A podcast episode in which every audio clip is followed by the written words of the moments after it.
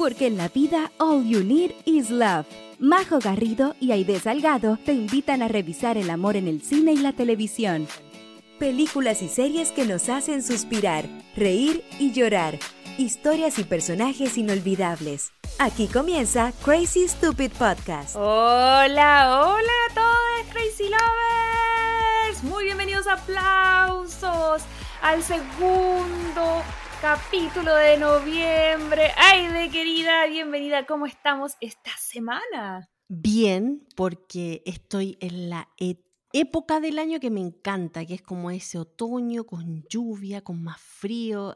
Y de verdad yo la gozo, así que estoy súper contenta.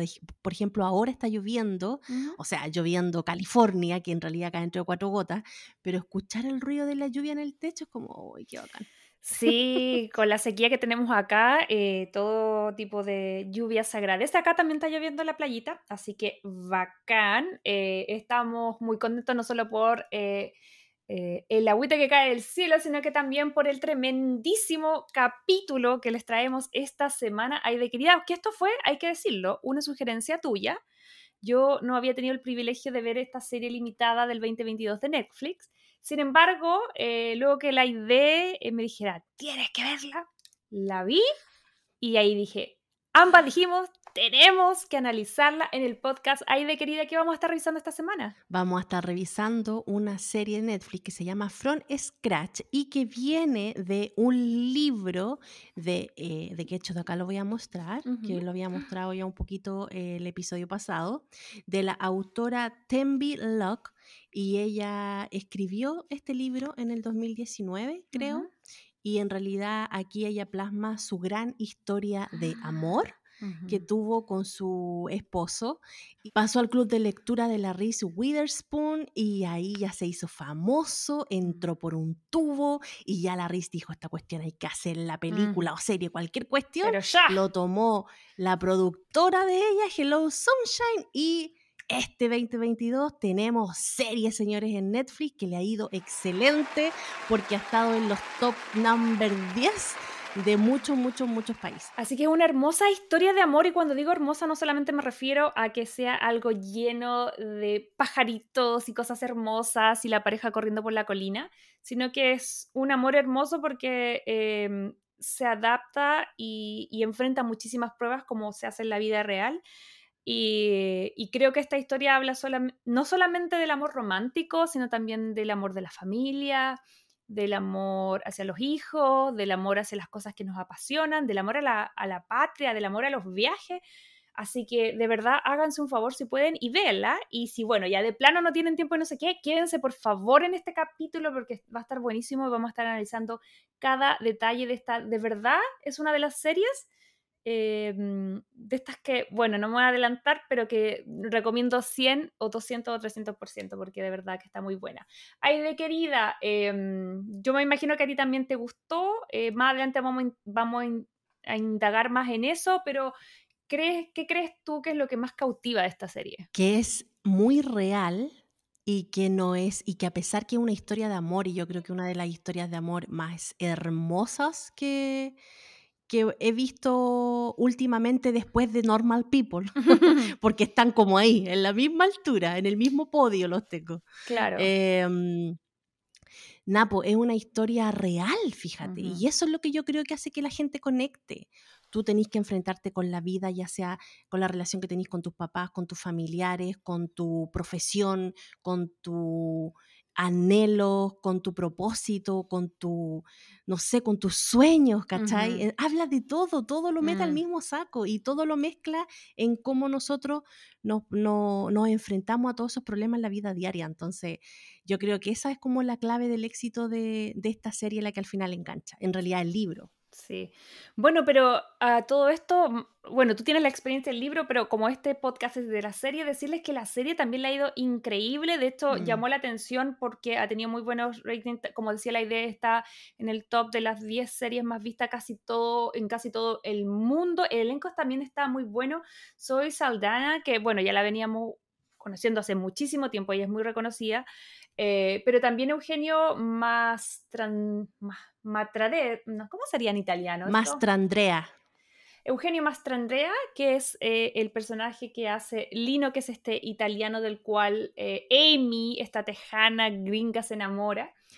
Em, y está muy entretenido también el, el cast de support. Eh, de verdad que la fotografía es increíble. Imagínense los paisajes en Florencia, en Italia. Todo muy cálido todo muy cálido, ¿no? Ese colorcito eh, como amarillito de todas las filmaciones. genial. Sí, yo creo que este es como esa serie que tenéis que verlas con picoteo, porque si no te voy a tentar, porque el personaje principal masculino es Chef, así que nos vamos a deleitar porque parte de cómo estas personas enganchan y se seducen es a través de la comida. Eh, de las tradiciones y un montón de otras cosas a través del arte, de las conversaciones. ¡Ay, sí es tan hermosa!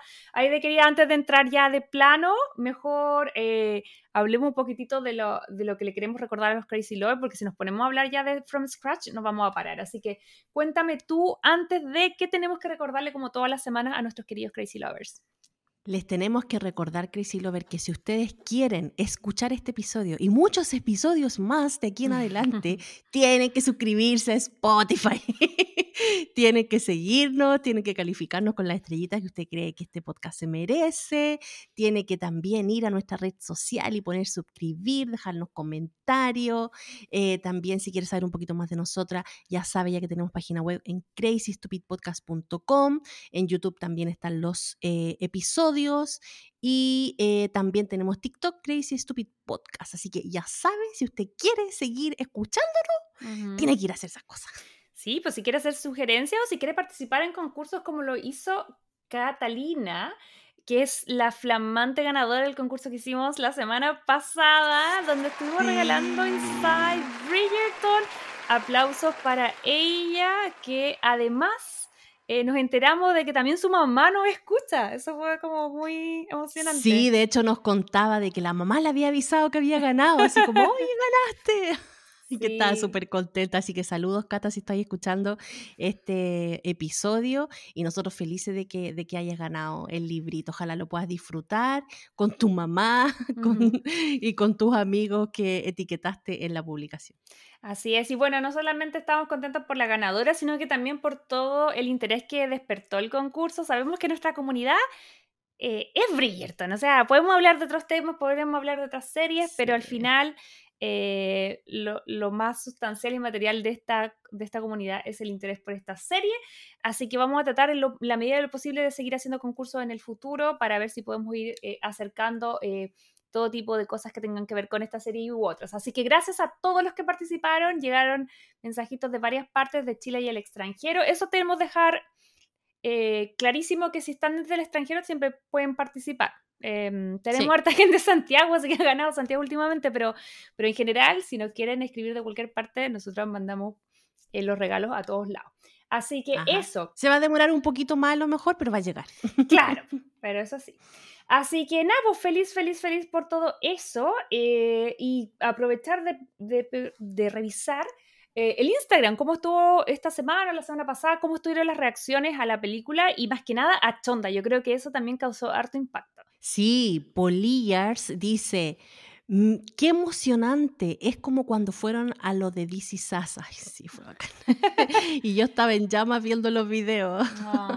También Jackie Alex 7 dice, estoy gritando, jajaja. Brierton Chile también que nos, nos reposteó en su historia, dice, qué maravilla, felicidades. Y la Tami del podcast dice, oh my God, nada es imposible. sí, porque en verdad creo que... Eh, Chonda igual es como una de las queens eh, de, estas, de esta, mm, esta comunidad. A mí me da risa porque cuando estuvo mi prima acá, que escucha el podcast, le mandó saluditos, me decía, oye, pero son todas queens, decídete, porque toda es la Queen Julia, la Queen Ruiz, la Y yo sí como, sí, primita, tienes razón, son todas queens, pero, pucha, no me voy a cansar de destacar a todas las mujeres increíbles que hay en la industria. Y, y al revés, hay más de, si es que Qué rico que sean varias, ¿cachai? Entonces tengo como queens que sigo como por cómo actúan y otras como crean contenido, como producen, como escriben y Chonda está haciendo un trabajo maravilloso hace años, no solamente con el tema de, los contenidos de interés de las mujeres, sino que también de la diversidad. Eh, em, Mindy también hace algo muy parecido, muy chistoso. y como yo les decía las otras que, que nombraré. Así que nada, pues tengo muchas queens, lo siento.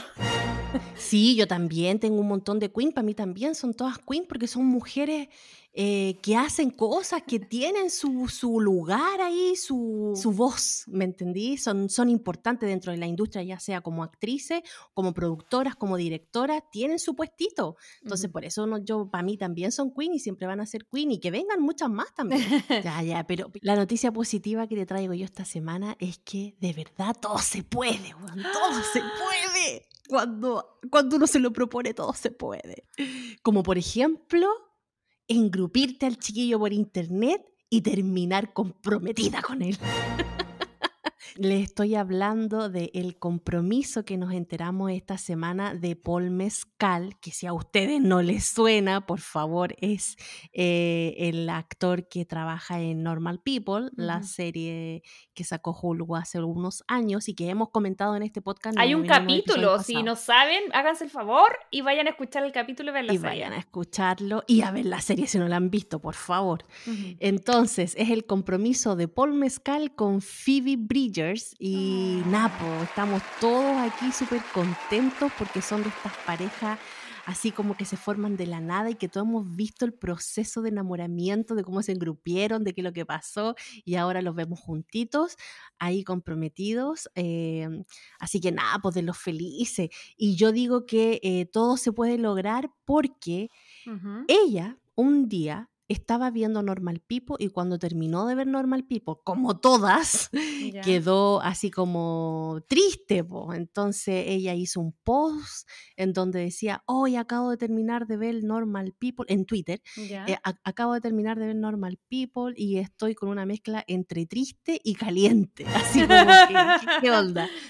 Y obviamente Paul Mezcal llega y le contesta porque él la seguía también, porque como ella hacía música y todo, a él le gustaba también su música y toda esta cosa, y le contesta. Y ahí después de unos DM por aquí, por allá, ¡Ah!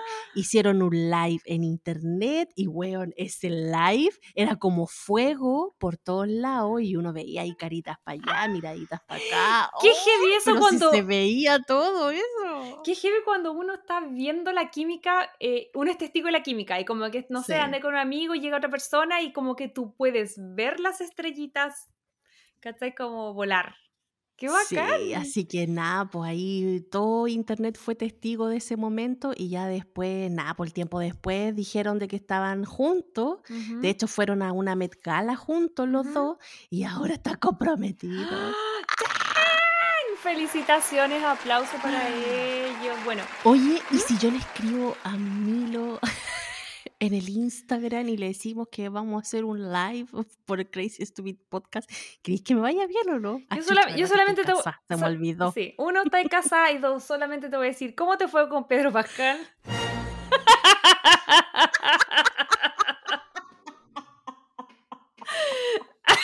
Ahí la dejo.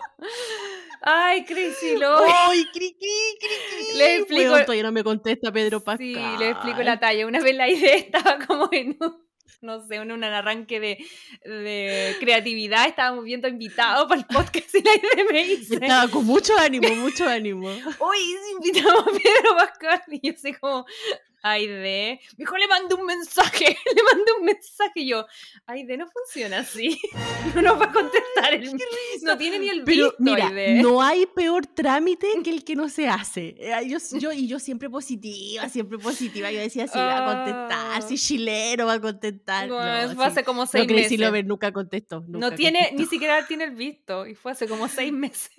Fue como tiene que haber quedado ahí en el olvido de la solicitud nunca lo vio, no sé. Qué triste. Pedro Pascal, si llegas a escuchar este podcast alguna vez, te digo, te mandé un mensaje y no me contestaste. Ay, ay, de, me encanta que eres tan soñador. voy a llamar a Obama. Si me contesta, a ver si quiere venir a ver a, a comentar eh, House of Cards la otra Pero bueno, la esperanza es lo último que se pierde. Ahí igual voy a mandarle un mensaje a Mayra a ver qué pasa. Oye, eso es verdad. Yo insisto. Creo que lo conté en el podcast, pero muy pequeña escala, si no lo cuento así muy rapidito. Eh, que yo una vez también hice lo mismo, que me gustaba un niño que era músico y lo vi eh, participar en un programa de Canal 13 con su banda Sí conté esta historia, bueno, no sé si salió al aire. No, Sí salió al no, aire. no le he contado. Ya, la voy a contar muy, porque, bueno, igual esta persona no va a escuchar, pero yo nunca... Ah, dale cuenta, si de aquí no sale. Yo nunca, le cuenta, admi- cuenta. yo nunca le admití em, esto que voy a contar ahora, que obviamente ahora sí lo voy a mentir. Yo estaba un día de la soltera en la casa viendo tele, no sé qué, bla, bla, bla, y había algún programa en la tarde, no sé, Alfombra Roja, lo que sea, y eh, aparece, no me acuerdo cómo se llama, pero es que un actor que también es cantante. Te, te contesto porque fue, después terminé contratando esta banda para mi boda, para mi matrimonio. ¿Te acordáis? Y te dije que, Ya, sí, me andaba eso me ya. escondiendo. Sí, sí, sí, sí. ya, sí, esta sí, es la historia para atrás. Em, ya, yo nunca le, le confesé porque fue, fue como, ¿cómo nos conocimos? Y yo, ay, no sé, tú me agregaste a mí, pero no fue así. Yo estaba viendo Ok. tele, eh, salió una banda, no eran conocidos ni nada, pero a mí me gustó uno de los músicos, entonces salían los nombres abajo, porque, y yo así como, busqué el nombre en Facebook, caché la cara, caché que estaba tocando el mismo instrumento, y dije, este loco es, lo agregué a Facebook. Y, mm, y buena onda, ¿cachai? Como que empezamos a hablar y era como, oye, ¿de dónde te conozco? Y yo así, no sé, tú me agregaste a mí, así onda, muy cara raja porque yo lo había buscado. Y en fin, la cosa es que al final salimos un par de veces y después anduvimos un tiempo.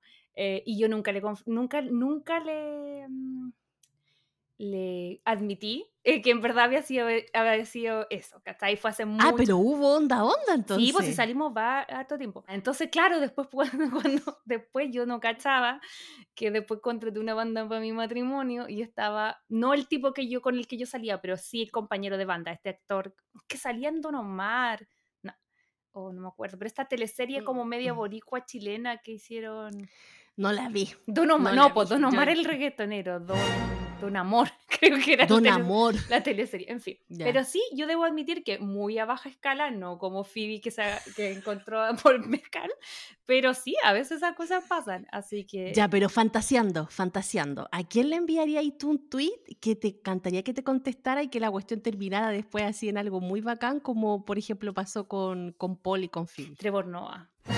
Es que yo lo ¿En amo. serio?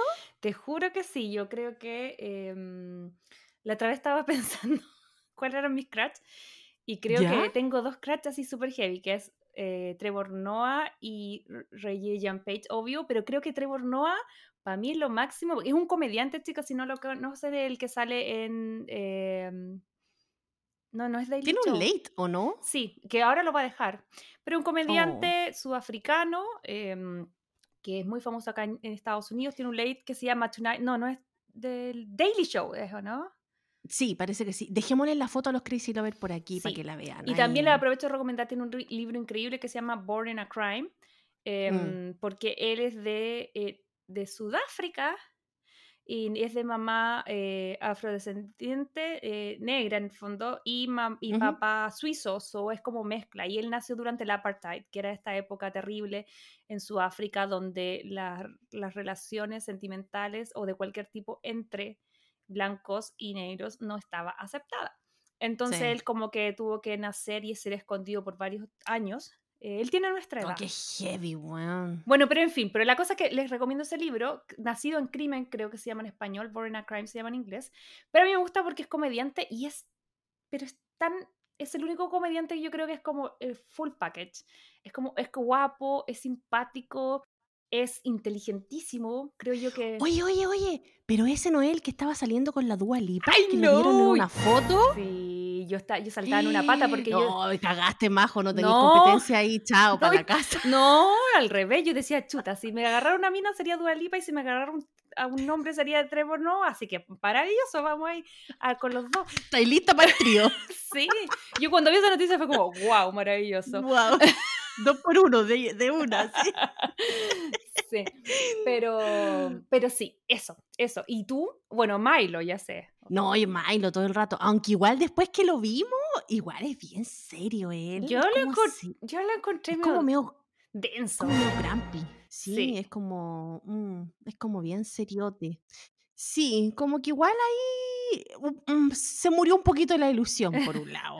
Pero ¡Qué igual es guapo el hombre. ah, es guapo. como, es un 10, pero es medio... Pero, sí, es como... pero idiota el hombre. Sí, es como enojón, como que no tiene cara, tiene cara media parca, como No, no, no, te, no te da como esa cosa de... Sí, y en el Instagram como que igual parece que apoya las armas, porque sí, como lo caché. Armiel, así como, sí, y ese hablado es como, no, next. Sí, y lo otro... Bueno, al otro que me encantaría eh, es al Jason Seagal, obvio, Ah, sí. sí. Sí, me encantaría, no sé, compartir una chela con él ahí. Oye, eh, ya, pero bueno, aparte de todo este juego que hemos dado, nuestras felicitaciones gigantescas y acá aplausos para los nuevos eh, eh, comprometidos, a los nuevos... La hiciste, Phoebe, la hiciste. Sí, a, a los nuevos, me parece porque la palabra en inglés es fiancé. eh, Bueno, que no es tan full en inglés, pero yo siempre le digo los Beyoncé. Como que- bueno, pero en fin, felicitamos aquí a los recién comprometidos y yo creo que hay de, de paremos de dar jugo y enfoquémonos en lo que nos convoca, que es esta maravillosa eh, serie recién salida del horno, este 2022, que tiene eh, varios directores, varios actores, pero entre ellos destaca eh, Zoe Saldana, Eugenio Mastrandrea, eh, Daniel Dudley, Judith Scott y bueno, un montón de más. Así que yo creo que mejor vámonos de una a hablar eh, en nuestra serie favorita a analizar, eh, From Scratch.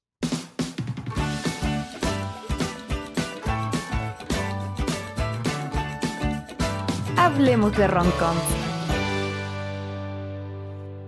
Bueno, Crazy Lovers, y ahora vamos a comenzar esta sección hablando de, bueno, esta serie que a mí me partió el corazón en mil pedacitos, lo volví a pegar, me lo volvió a quebrar en mil pedacitos y así estuve los ocho capítulos. Eh, pero nada, yo, bueno, sabía que estaba el libro antes porque lo había visto en el book club de Reese. Pero yo no me he leído el libro, quiero hacer esa aclaración, todavía no me lo leo, porque está, por ahora creo que está solo en inglés, y para mí es un desafío leer en inglés, pero lo voy a lograr. Em, y lo que me llamó la atención que en la parte del libro de atrás vienen, vienen las recetas. Viene un recetario, mire, no sé si lo pueden ver ahí, que obviamente muestra la serie de cuando él la invita a su restaurante y le, y le pasa todos los platos. Aquí en el libro viene la receta. Así que en algún momento, a lo Mm. mejor, si tengo el, el entusiasmo, haría uno de esos platos y se los muestro ahí en el Instagram. Pero bueno, tienen que saber que esta historia viene del libro. Este libro es basada en la vida real de la escritora.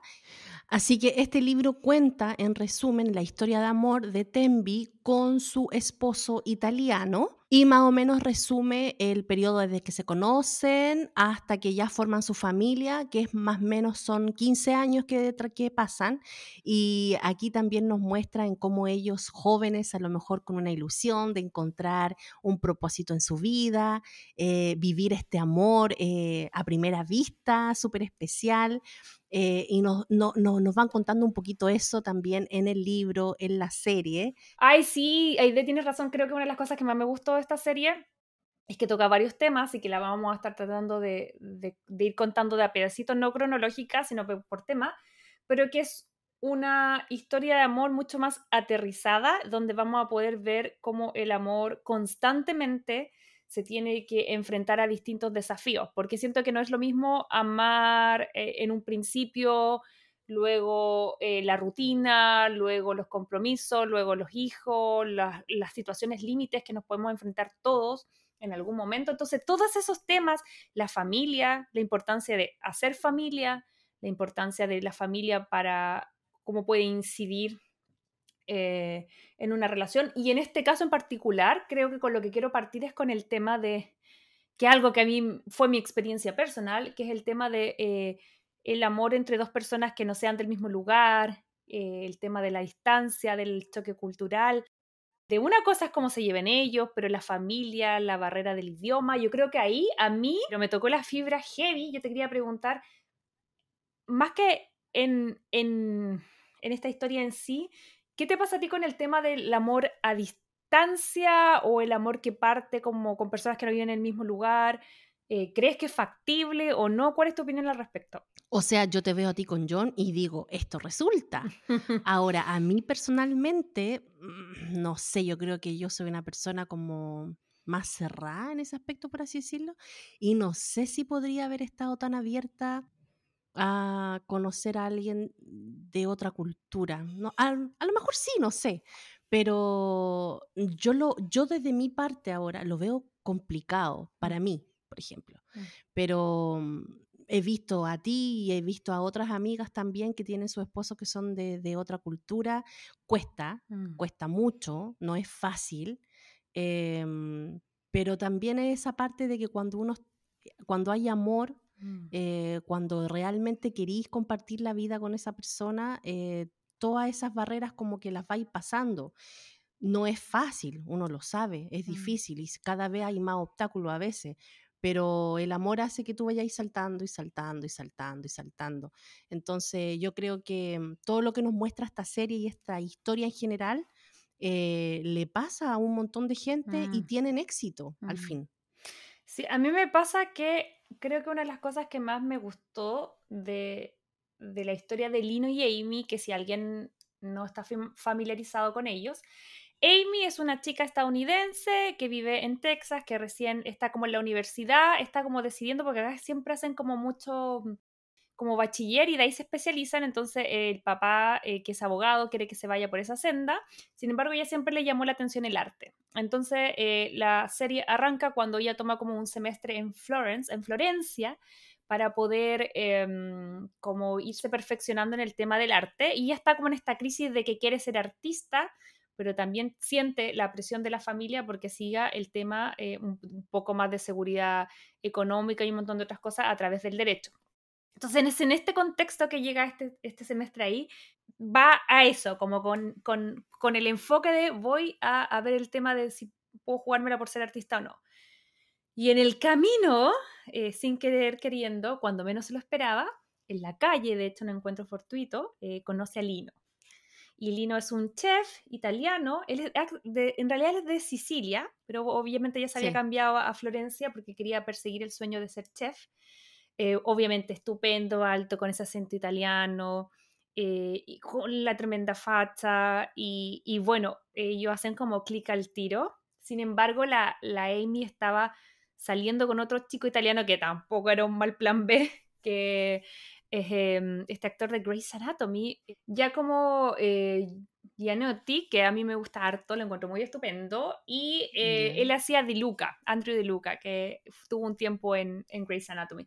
Pero en fin, volviendo a la serie, acá lo importante es que como que está todo este tema de este tipo era como eh, de más Lucas, ligado al arte y todo bien, pero donde el corazón no sabe de contextos ni razones, como dice Shakira, y, obviamente en esta primera parte de lo que vemos, en el primer capítulo y en, en las primeras relatos vemos como esta etapa de enamoramiento que hay de querida. Imagínate, soñado, Florencia, un chef estupendo, la comida exquisita, la música, el arte, todo. Ay, es que ya que te cocinen, bueno, el 50% ganado en mí, por lo menos. A mí también.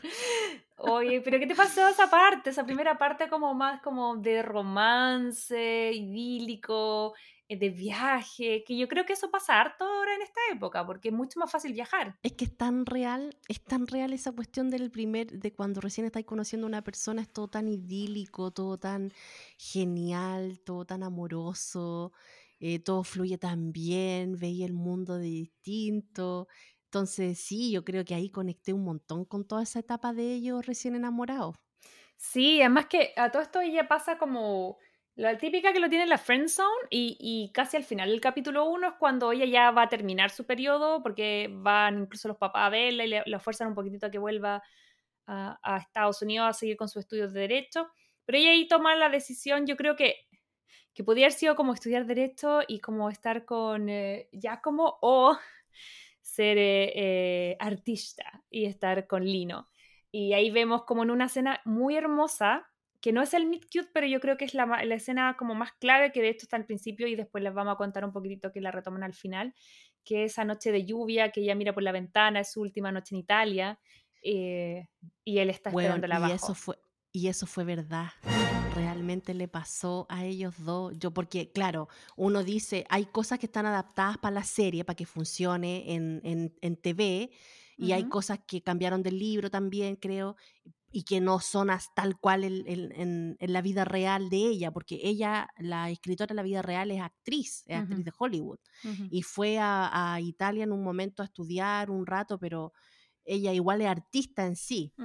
Eh, pero esa, esa escena en donde él se queda fuera bajo la lluvia y ella se había quedado dormida y después despierta y él todavía estaba ahí esperándolo bajo la lluvia. Eso fue así, señores. No es ficción. Y en el libro, o sea, en el, en el Instagram, porque yo me puse a mirar su Instagram todo el rato, decir, ¿de cuándo viene esta historia? Se lo vamos a dejar Hay aquí. una foto hay una foto en donde ella dice, como que le da las gracias a él y le dice que gracias por haber esperado que despertara eh, y él estar bajo la lluvia, esperando. Y yo, ¡ay! Pero qué romántico. O sea, si alguien te espera bajo la lluvia, bueno, esperar que despertí es porque ya, o sea, está todo dado. Ay, sí. Bueno, ese es un poco el final del, del primer capítulo. Y ahí ya cachamos que al final obviamente eh, ella se queda como con él y, y, ya en el segundo retoman algo que creo yo que es la parte que más a mí me atrajo de, de esta historia.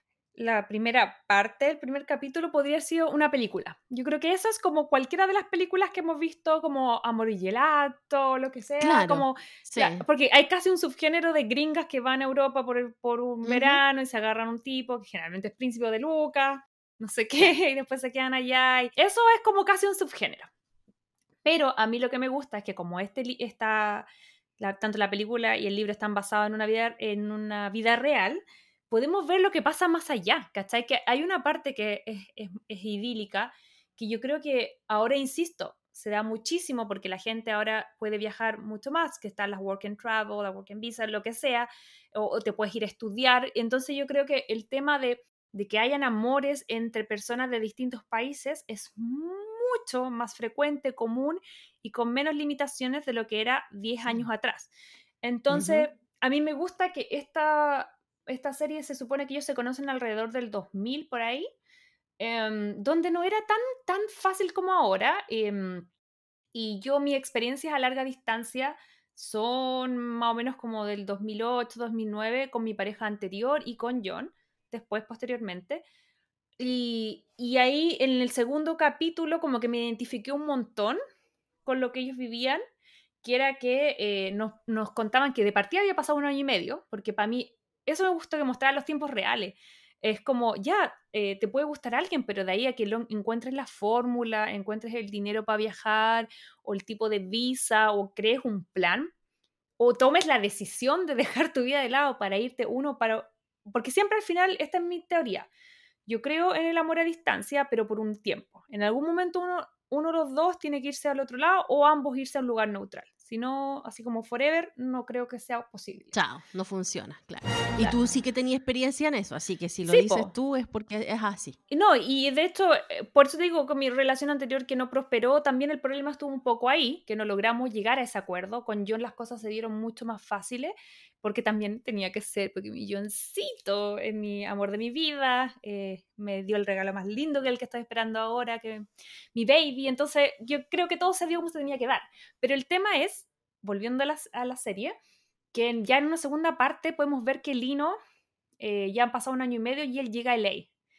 Y en esa parte eh, fue súper interesante también ver este otro lado del cual no se habla mucho, en, en, todas estas historias así como románticas de viajes, que es cuando ya eh, pasáis a, a, la vida real, a la cotidianidad, y es súper intenso porque generalmente pasas de no verte nunca o no verte, no verte en seis meses a irte a vivir con la persona o, o, a lo mejor, eh, no sé, pues estar como dependiendo de la persona.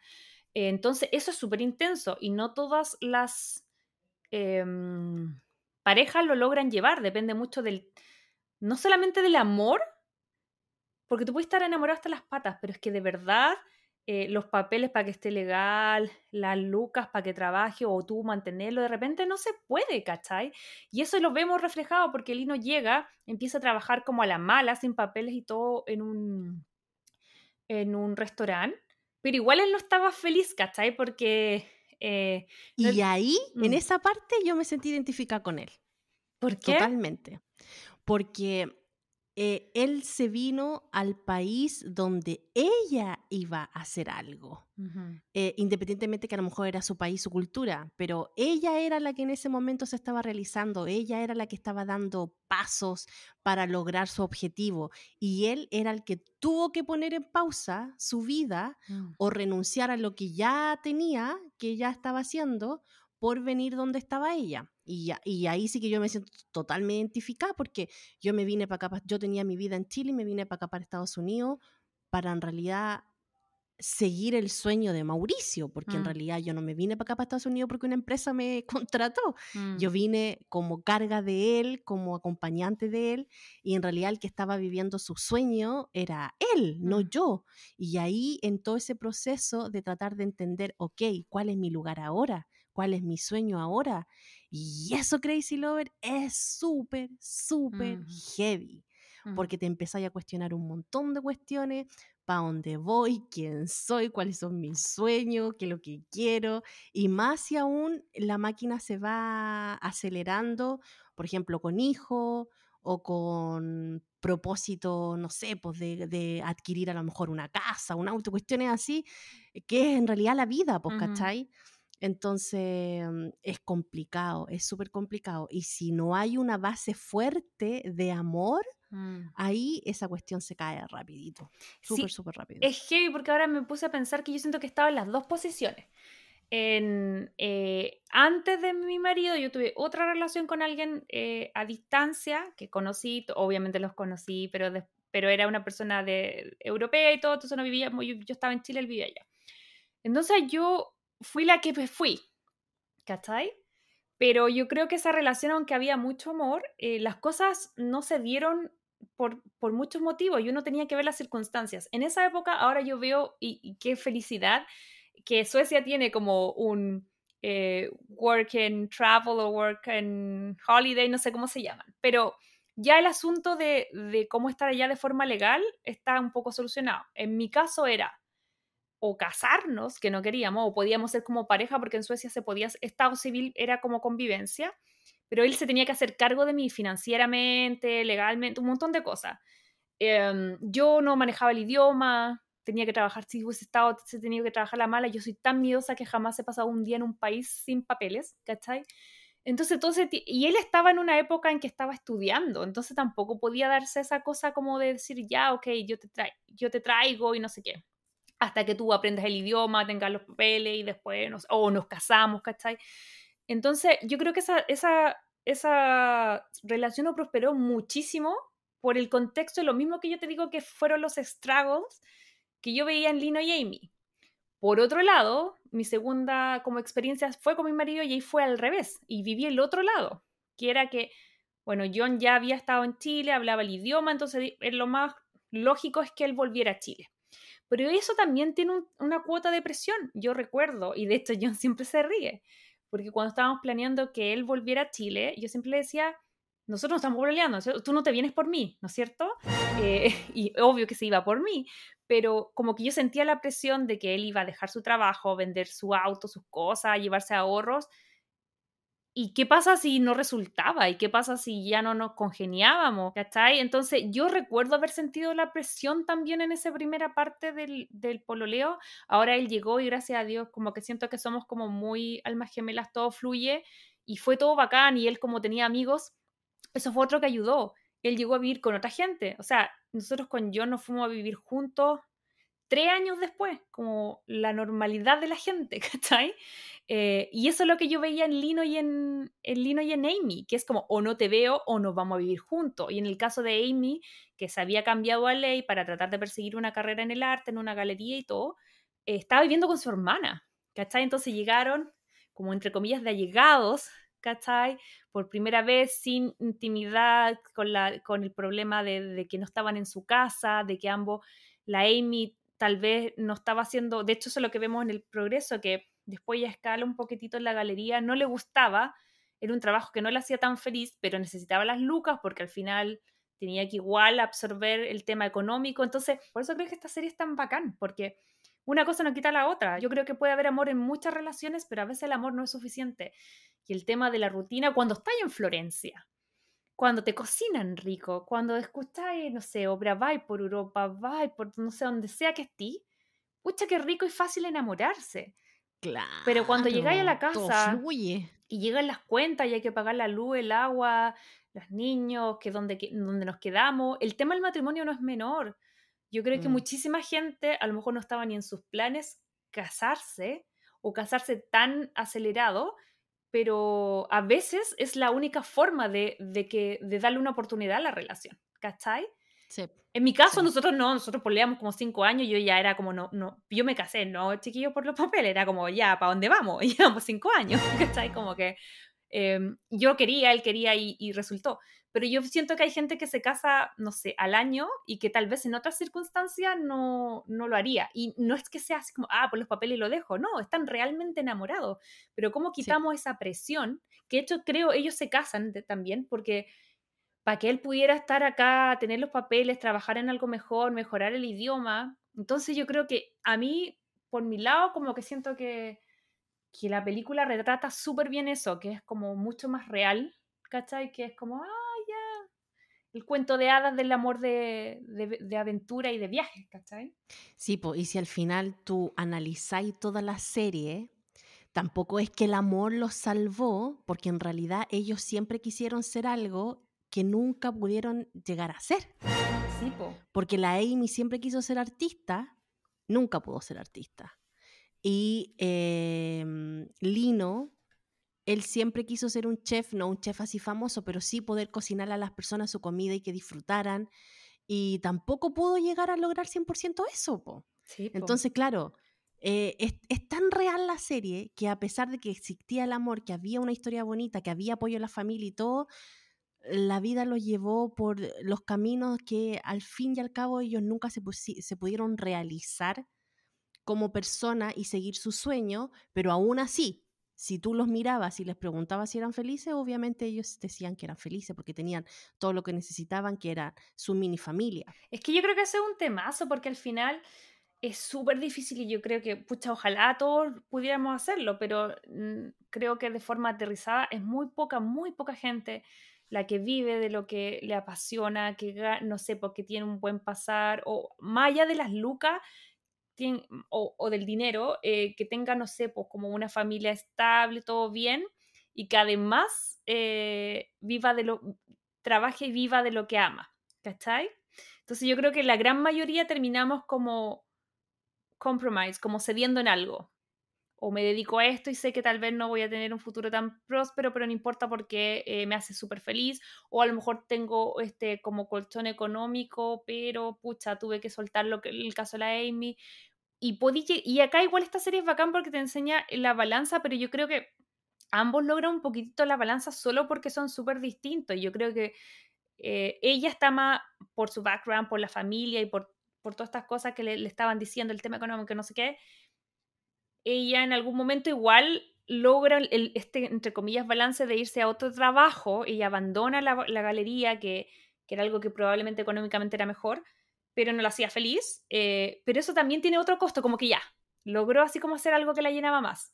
Pero después tuvo otro costo que era como que Lino estaba en la casa porque eh, en algún momento van a ser papás, ya les vamos a contar más de ese tema. Pero ahí después ya estaba celosa de cómo la el tiempo que pasaba el, eh, Lino con su Sí, hija, de las otras Claro. mamás estupendas que iban, que las mamás de los otros niñitos, de, de la, la culpabilidad que yo creo que sienten casi todas las mamás de, de que no salen a que trabajar. salen a trabajar. Entonces Mm. al final, claro, pues es difícil tener todo el paquete. Si igual uno siempre, por ango o por mango, termina como eh, en pro de nuevas metas, como soltando un pedacito o todo de tu meta original. Sí, y ahí es donde también ahora está tan de moda esta cuestión de este eslogan que dicen que si uno quiere, bueno, recién lo hablábamos, si todo se puede y no sé qué, que de repente entre talla y broma, pero eh, claro, hay mucha gente por allá afuera diciéndote, no, pero es que si tú tienes que seguir tus sueños y tienes que hacer las cosas, súper bien, pero de verdad, hay veces que no se puede, que no se puede. Y, y- y no por eso nos vamos a poner tristes, nos vamos a enojar con la vida, eh, vamos a ser unas personas amargadas. Plan B, Mm. O sea, si no resulta plan A, plan B, pero lo importante es nunca darse por vencido, siempre esforzarse, siempre ir diciendo, ok, si no me resulta este camino, ir por este otro. Em, mm. Y eso es lo que esta serie nos muestra. O sea, y, ahí quiero ser súper tajante, o sea, ellos tenían una idea de vida que no pudieron cumplir, a pesar que tenían el apoyo de su familia, el amor incondicional, habían encontrado a su media naranja, pareja perfecta, amor a primera vista, llámele como quiera, pero aún así no pudieron realizarse ellos como personas. Y no es una historia triste, no es una historia que, ay, pucha, no puedo lograr mi sueño. No, es, sino que se movieron, hicieron otras cosas y aún así es una historia hermosa. Entonces ahí también nos deja un súper buen punto. A veces no nos esmeremos tanto que, aquí tengo un sueño, es que yo quiero cumplir el sueño y no lo puedo lograr y me, y me frustro y me aburro. y No, o sea, y, a veces no lo vaya a lograr. Hay que buscar plan B, ¿cachai? Y, no afanarse en esas cosas. Sí, yo creo que hay dos cosas que me llamaron la atención. Eh, una del personaje y otra de lo que acabas de decir. Amy para mí, su gran fortaleza era que era resiliente y que como que ya, bueno, no me funcionó esto, pero igual tampoco era que dejaba todos sus sueños, igual estaba en el área, al final no, no fue abogada, ¿cachai? Como que igual se dedicó al arte, pero igual tuvo que ceder un poquitito en, en, en varias cosas como para poder lograr que la máquina funcionara. Pero lo que tú dices eh, eh, me hizo recordar mucho a Soul, esta película de Pixar, y, a 22, que yo siempre decía a John, yo, me, yo creo que yo, yo lloré a mares con esa película, Em, me sentí muy identificada, muy, muy, muy identificada. Yo siento que la ansiedad son esos monstruitos que, que, los, que los tapaban y los dejaban viviendo como zombies en la tierra, ¿cachai? Como, em, y, y, y, yo siempre sentí que, que yo vivía un poco todas las angustias que tenía 22 de, de como de venir a la tierra, ¿cachai? Em, y cuando ella cacha que vivir, porque claro, al principio le empiezan a decir, no, que Em, el, músico que es protagonista, no recuerdo el nombre, él siempre pensó que el objetivo de su vida era ser músico. Y junto cuando lo logra y, puede tocar con esta gran jazzista, se muere. Eh, y ahí te das cuenta que después el propósito no era solamente lo, que te dedicas profesionalmente o a lo mejor a tu familia. el objetivo de la vida es vivir. Y eso está en, en, ver las hojas caer, en disfrutar los momentos, los olores, las personas. Y cuando 22 se da cuenta de eso, como que creo que ella capta antes que el otro cuál era en verdad el sentido de la vida. Y a mí eso me hizo mucho, mucho, mucho clic. Entonces, retomándolo a la serie, me pasa eso, pues como que yo siento que al final eh, uno toma eh, la felicidad como una lista de cosas y check en esa lista. Y la felicidad no es eso. O sea, yo creo que ella fue inmensamente feliz. También eh, fue inmensamente triste por, por las cosas que le pasaron a ella, a su pareja, temas de salud y un montón de otras dificultades. Pero yo creo que sumando y restando, la historia es maravillosa y ellos fueron muy felices, ¿cachai? Entonces, es muy linda la historia. No sé, yo creo que, que hace tiempo que no quedaba como tan contenta con una serie que analizamos. Sí, pero no todo se basa también en esta historia de amor que ya eh, sabemos que es perfecta, a pesar de todos los inconvenientes que tuvieron en, su historia, pero también eh, en, este, en, en, este capítulo Crazy Lover queríamos destacar en esta serie que también se habla mucho del amor y que viene como de la familia, ¿no? Ese mm. apoyo que ya a lo mejor si uno no tiene una familia bien consolidada, de, los amigos, que hemos hablado muchas veces que a veces los amigos es la familia que uno elige, pero esta red de apoyo, más que nada, que ya sea familia o amigo, que, que uno tiene en, en la vida, lo importante que es, especialmente en los momentos de crisis o cuando uno está como medio perdido en esta búsqueda a lo mejor de, de camino, o cuando se te presenta un problema, eh, cómo es importante esta red de apoyo para sacarte de ahí y hacerte ver de nuevo la luz y para dónde tenés que ir. Pero eso es súper importante lo que tú dices porque otro punto que me gustó mucho de la serie es que si bien vemos como eh, el apoyo de la familia, lo vemos de una forma mucho más realista y no es como de repente en estas comedias románticas donde, ay, alguien se enamoró y el tiro de la familia lo ama y es como algo más chistoso. Mm. Acá fue un proceso y, y, eso tiene que ver como con el choque cultural, con las diferentes formas de ver la vida, Entonces, cuando ellos se conocen y ya sabemos que llega el, el LA, eso produce un choque súper heavy en ambas familias. Y yo creo que si bien la gente de Texas, como que siento yo que al principio como que lo masticaban, pero no sé si se tragaban al Lino, ¿cachai? Era como, ¿quién es este italiano que llegó acá a hacer que mi hija ahora ya no quiera ser abogada, que sea artista? Y y además hay que decir que la gente de Texas igual es súper tradicional, por lo menos esta familia lo era, pues. y en general lo son. Igual que la familia de, él de, de, Sicilia, porque la familia de él también era, pero demasiado, demasiado tradicional.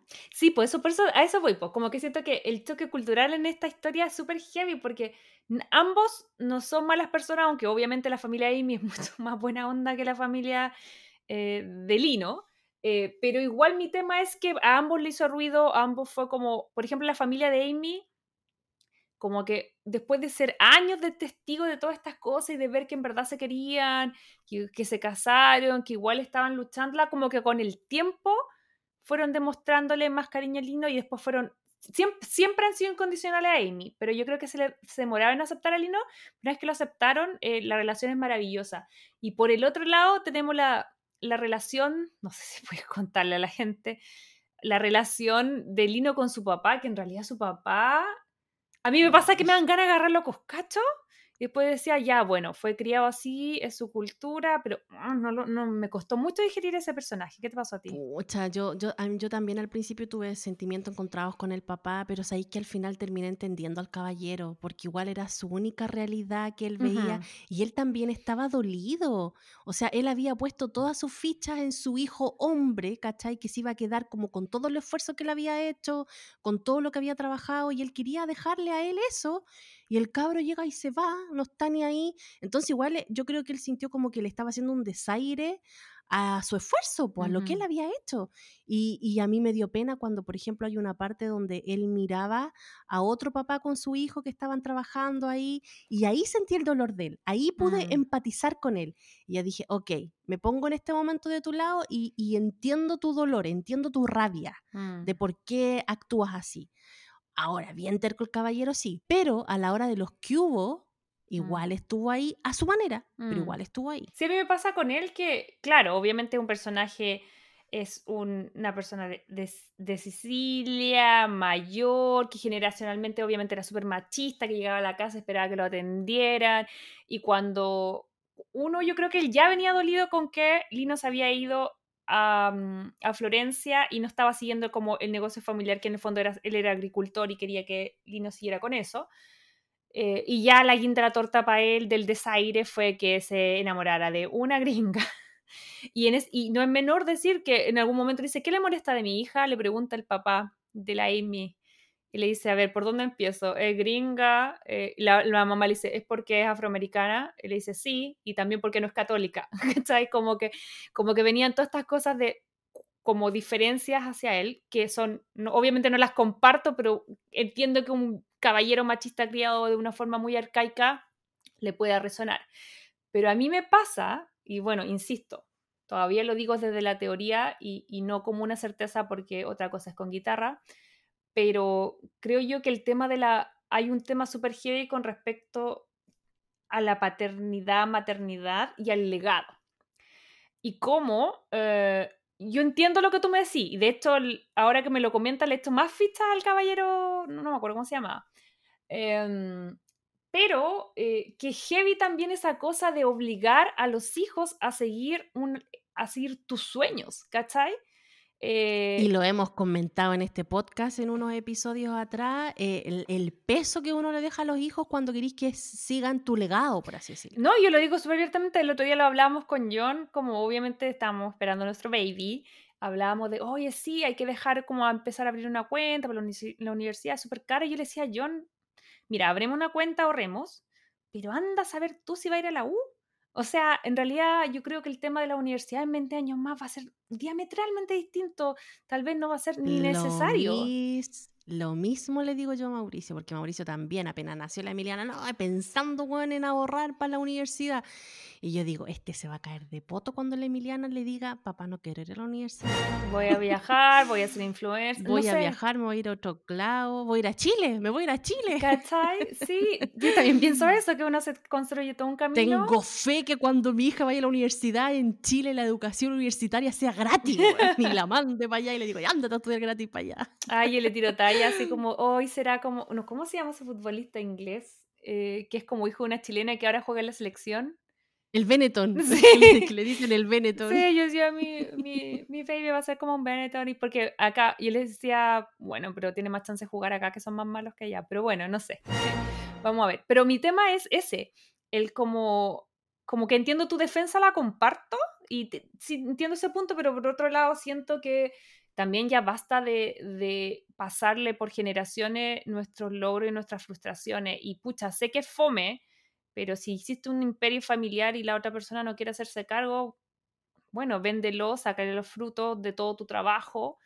Pero, pucha, también esa cosa lo hemos visto tanto en Succession, en un montón de series, de cómo, o por el exceso de querer, de ambición de querer el negocio, o de no quererlo estar obligado, como en el clon. Como que me recordó mucho a, a ¿cómo se llamaba? ¿Leo? Era el, que, el gemelo que... Claro. Claro. Que dale ahí con que, se tenía que quedar con el negocio, él no quería, y tuvo una vida infeliz, se terminó casando con la persona que no quería y haciendo lo que el tipo no, quería. Entonces, en fin, el tema de volviendo a la familia es que, claro, nos cuentan todo esto que está súper como interesante, porque eh, como nos decía la idea, fue un proceso y, sobre todo los que más se negaron fueron los italianos, pero eh, al final del día igual estuvieron ahí. Y yo siento, y yo creo que cuando logran eh, como, como estar ellos es cuando aparece una situación límite. Y yo creo que esto es como el gran spoiler de la serie, que mm, nos reímos porque la idea no es no spoiler. Ya hice el spoiler, ya, ya lo hice el episodio pasado. Sí, pues yo, yo estaba viendo la serie y yo la empiezo a ver y como en el capítulo 5 recién se enferma.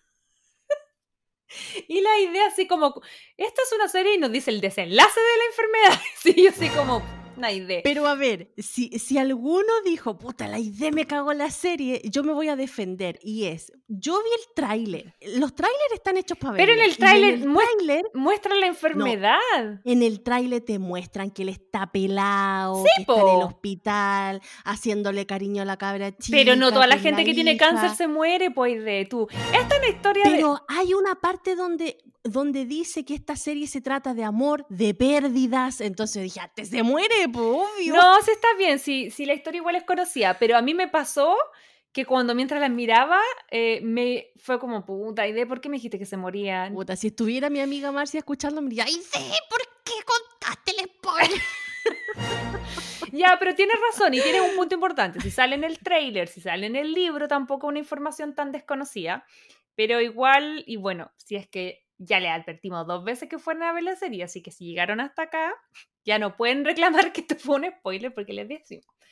Pero en fin, el tema es que ya pasan los años, ellos se casan, eh, tienen idas y venidas a nivel de matrimonio, igual siempre las, sobreviven, pero yo creo que una cosa límite que los empuja tanto ellos como pareja y como a toda su familia, el hecho que él eh, le descubren un cáncer eh, que se había alojado en un principio en su rodilla y, toda esta situación límite hace que em, obviamente la relación se afecte romántica, de la, la, relación romántica, pero también la relación familiar. O sea, la, la, familia de Amy igual. Ahí yo creo que ya ahí ya estaban como medio, ya llevaban varios años, entonces ya querían a Lino, pero yo creo que ahí fue ya como la cosa de de full sentirlo parte de la familia y apoyar a ambos. Ahí a mí, a mí me dio mucha pena, pero no por el hecho de que le hayan em, diagnosticado cáncer a todo.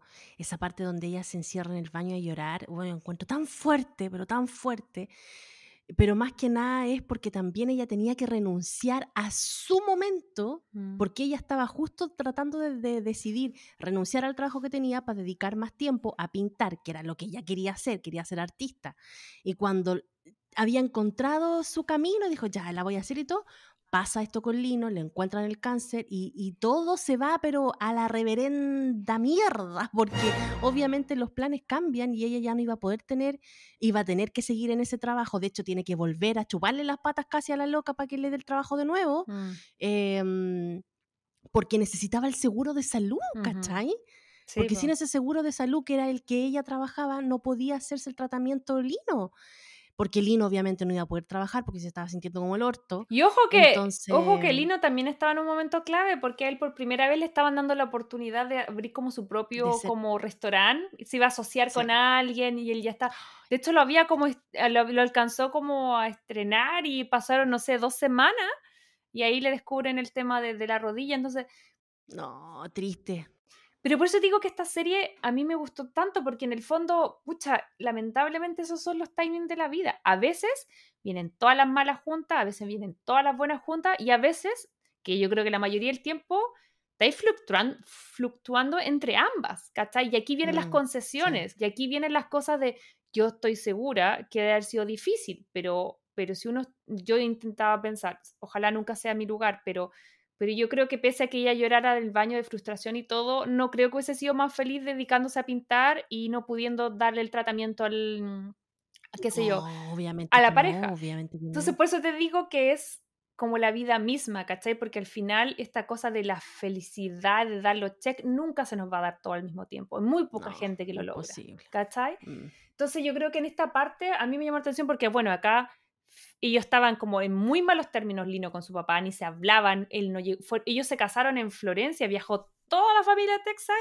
y, los de Sicilia no fueron. Y la pobre mamá que quería puro ir y no la dejó y oh. pobrecita. yo también, yo me pongo en el lugar de esa madre y es como, bueno, señora, vaya, por favor, arranque. Yo, yo de verdad hasta el último momento pensé que ella llegaba mm. sola pero no, y se queda rezando la pobre, pobrecita. Es que yo creo que las herramientas eran distintas, yo creo que ella nunca había salido, no sé si nunca había salido a esa isla, pero probablemente no manejaba ni dinero, ni recursos, ni nada, como dependía 200% del caballero, ¿cachai? Entonces cuando él dijo no, pucha, jodió, po. Y, em Ay, pero si después cuando lo va a ver al hotel, al final el cura el que le ayuda a ir al hotel, po. Sí, po. ¿Cachai? Porque ella se fue a confesar con el cura y le decía que estaba enojada con su esposo porque no la dejaba ver a su hijo. Y el cura fue como que ya, bueno, vamos. Y el cura la llevó, vio a su hijo, el, el, Lino conoció a su sobrina, vio a su hermana. Y, gracias a eso lo pudo, pero claro, como tú decís, de haber estado como súper limitada, a lo mejor a no tener auto, no saber manejar, qué sé yo. Por eso digo, lo, lo, grado de, de violencia hacia la mujer o hacia la pareja que Aquí estamos con cosas, en un gran porcentaje es masculina sobre femenina, pero no, no, me cabe duda que en algún caso particular puede que sea al revés. Pero el tema de, de cuando te limitan no solo como con, como con el tema verbal o físico, sino que también te aíslan del resto eh, o, o, tú tienes tal dependencia que ya no logras hacer nada sin esa persona, ¿cachai? Entonces yo creo que eso era lo que le pasaba a la mamá.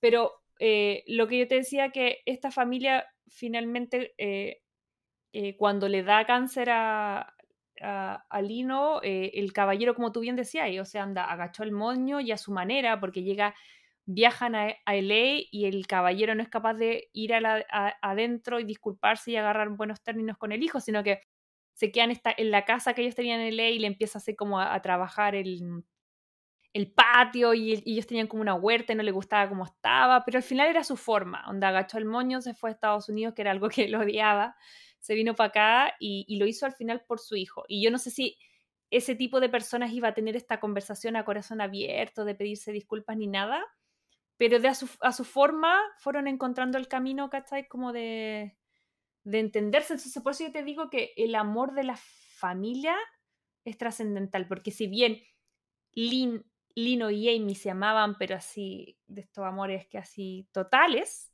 ellos no habrían podido, yo creo que, llevar eh, la enfermedad de él sin el apoyo de ambos lados, tanto emocional, económico, todo.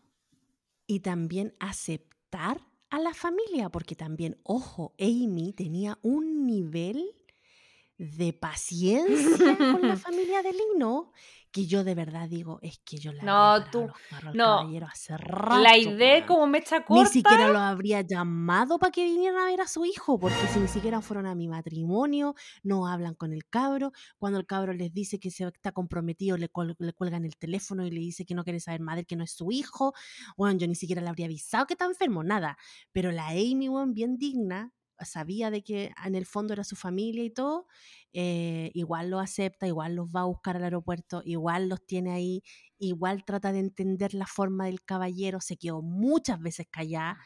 Eh, y la vez que tuvo que parar en los mm. carros, encuentro que esa parada de carros estuvo más sí. porque lo hizo con tanto tacto, con tanta educación, em, que yo, no, bueno, yo de verdad ahí yo aplaudía, así yo decía, bueno, qué, qué, qué genial esta mujer. Sí, porque al final contarle a la gente que, bueno, ya le detectan el, este cáncer, están haciendo como, le hacen como una, mm, una operación, se lo quitan y estaba alojado en la rodilla, pero le dicen que eh, es un tipo de cáncer que podría volver a aparecer en cualquier momento. Y le dicen que podría ser un perfecto candidato para un tratamiento experimental, que obviamente estaba ahí el riesgo de que o te toca el placebo, entonces en el fondo no te estaba haciendo nada, o, o te toca esta droga que a lo mejor podía ayudar. Entonces, eh, Lino tiene que tomar esa decisión y está atrás en los papás y hablando en italiano y que qué dijo y que el doctor, y ahí es cuando la, a la, yo creo que a la, a la Amy se le acaba la paciencia y es como, chao. Y ahí es donde lo saca de ahí y básicamente le dice que su hijo está tomando la decisión más importante de su vida o que, está ahí, que, que esté ahí para apoyarlo y si no le va a sumar, que se vaya para Italia. ¿Cachai? Entonces como Bien, Amy. Aplausos para Amy, porque de verdad que esa escena también está bien, porque también te habla que desde el amor tampoco es permitirlo todo, también es poner límites. Oye, pero mira, acá tenemos otro tema que también queríamos tocar y es el amor y la enfermedad. Y yo creo que aquí, Crazy Lovers, es un tema, pero súper, súper heavy, que ojalá ninguna de las personas en este mundo tenga que pasar eh, con su pareja, pero, pero en realidad, bueno, es algo que pasa, eh, es, algo que es posible mm. y, mm, y lo triste y lo desgastante que puede ser a veces para una pareja que está enamorada pasar por una situación de enfermedad que si los pilares o la paciencia o no sé, la misma empatía con el otro, no están bien eh, como base en una relación, eh, pucha que se hace cuesta arriba la, la, situación en sí. Sí, y acá Lino y Amy nos dejan súper en claro de que su base estaba bastante fuerte y que pudieron sobrellevar esto, pero yo creo que no es fácil, aunque tú ames mucho a una persona, eh, es súper difícil estar en el lugar de ellos dos. Sí, no, yo creo que, por eso te digo que todo lo que estamos contando, no lo quisimos contarlo como de forma cronológica, sino que por tema, porque son tantas capas que tiene esta serie. Y yo creo que una vez que ya vemos la enfermedad de Lino, que bueno, spoiler alert, él se sal, se, como que se mete este tratamiento, no le, eh, le toca la, la, droga real y él se siente bien, por lo menos por un tiempo. Entonces, eso también gatilló muchas cosas. Y ahí tú ves como lo que tú decías, gatilló que ellos quisieran ser papá, por ejemplo, eh, que son papás a través de, de la adopción, porque él le habían, a él le habían dicho que después de las quimios, como que su nivel de espermatozoide no, o no iba a ser muy fuerte, iba a ser muy difícil, iban a tener que hacer in vitro, lo cual era invasivo y caro. Y por otro lado, él tenía el temor que también me llamó la atención, que él decía, no le quiero pasar nada porque lo que él tenía era genético. Entonces al final terminan adoptando. Como que yo ahí empecé a querer mucho a la familia de ambos, porque sin ellos, ya, no es solamente que te den cariño, que te den apoyo, que te den una palabra de aliento. Eh, aquí es cuando eh, realmente los apoyan de forma como, no sé, económica, porque obviamente sabemos que una persona con una enfermedad así de, terrible es como un agujero en tu bolsillo, en tu billetera gigante. Eh, no solamente eso, sino que son capaces de arreglar las diferencias, porque en el caso de los papás de Amy eran separados y el papá se había vuelto a casar, la mamá tenía como constantes parejas, pero ella tanto Amy como su hermana Sora em, habían crecido con el papá y la madrastra, que era Maxine. Y, siento yo que acá esa familia, la familia de Amy lograba como resolver sus diferencias, por lo menos para estar para su hija, ¿cachai? Entonces, porque entre la madra, entre la, esposa nueva y la antigua, también ahí se tiraban su indirecta, la mamá de Amy también era bien especial, iba en pastela, pero estuvieron ahí y, ya cuando el cáncer vuelve, eh, mucho más adelante, eh, y tienen que volver a someterse por, por este tema de, de, los tratamientos, son ellos quienes se hacen cargo de ir a buscar a la hija, ir a dejarla, ¿cachai? Como que la hermana, eh, todos, el cuñado, incluso la gente en Italia en este proceso fallece el, el papá de Lino y la mamá con la hermana siguen presentes, entonces como que sentí que ambas familias estaban ahí, no como con la tarjetita de felicitación de estoy ahí, sino que realmente estaban ahí, ¿cachai? Como en el día a día. Haciendo cosas para realmente apoyar. Yo creo que eso fue lo que salvó a Amy, de cierta forma, porque si no hubiera tenido eso, yo creo que ella se va al bote. O sea, de verdad no, no lo resiste, no, no habría podido salir. Eh, porque mantener una hija y alguien enfermo y tratar de que esta hija tampoco sienta como todo ese ambiente que hay cuando alguien se está muriendo, ¿no? Que es súper fuerte. Eh, yo encuentro que ahí la familia toma un protagonismo y es lo más importante en todo el final de esta historia. Sin esa familia, no sé si hubiera tenido un final feliz esta familia, así como la Amy con su hija. Creo yo que la habrían pasado pésimo.